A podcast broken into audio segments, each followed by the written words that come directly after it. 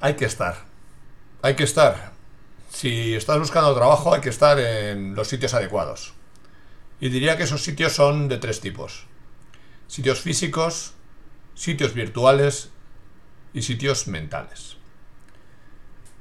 Hay que conocer dónde están esos lugares adecuados y estar presentes.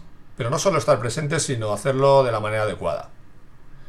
Por sitios físicos me refiero a en tu ciudad hay que conocer quién mueve los hilos, hay que estar cerca, hay que ir a exposiciones, hay que estar en eventos y de vez en cuando hay que comerse algunos canapés. Además de ello, pues la técnica del café suele ser interesante, es mejor pagar uno mismo y provocar esos encuentros. Seguir a la gente adecuada, leer los libros que ellos leen, poder entrar en las conversaciones y aportar valor. Cuando estés en una reunión de ese tipo, escuchar mucho, pero también eh, aportar cosas, no quedarte solo en recibir. En TED hay una conferencia que me marcó bastante y me hizo mucho pensar que habla de givers and doers.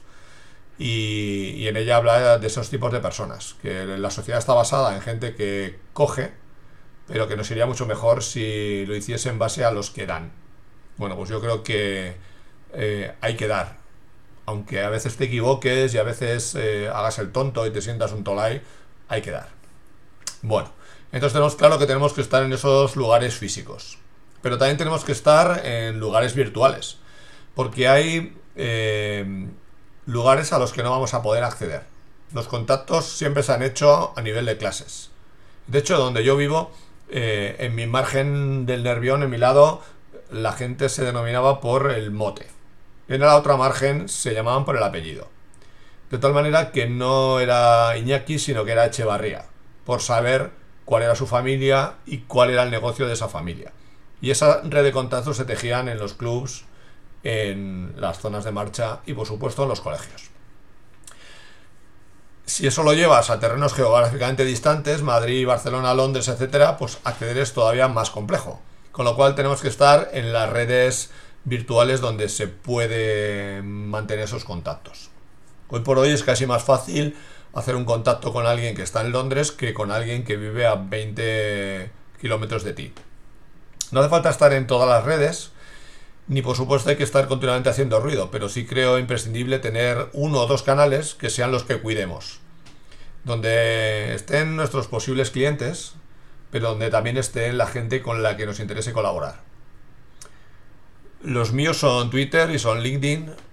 El primero porque trabajo habitualmente solo y necesito eh, de vez en cuando conversar, escuchar, ver lo que hace otra gente, mm, recabar información.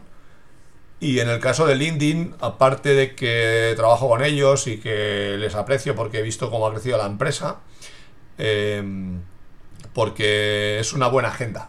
O sea, lo mantengo como agenda de gente con la que realmente, como mínimo, me he tomado un café o una cerveza.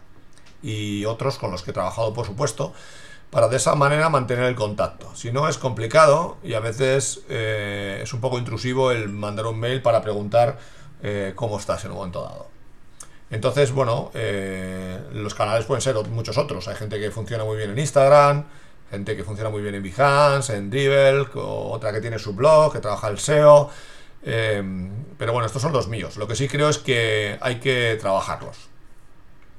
Y tener solo los que puedas mantener sin que influya demasiado en tu día a día.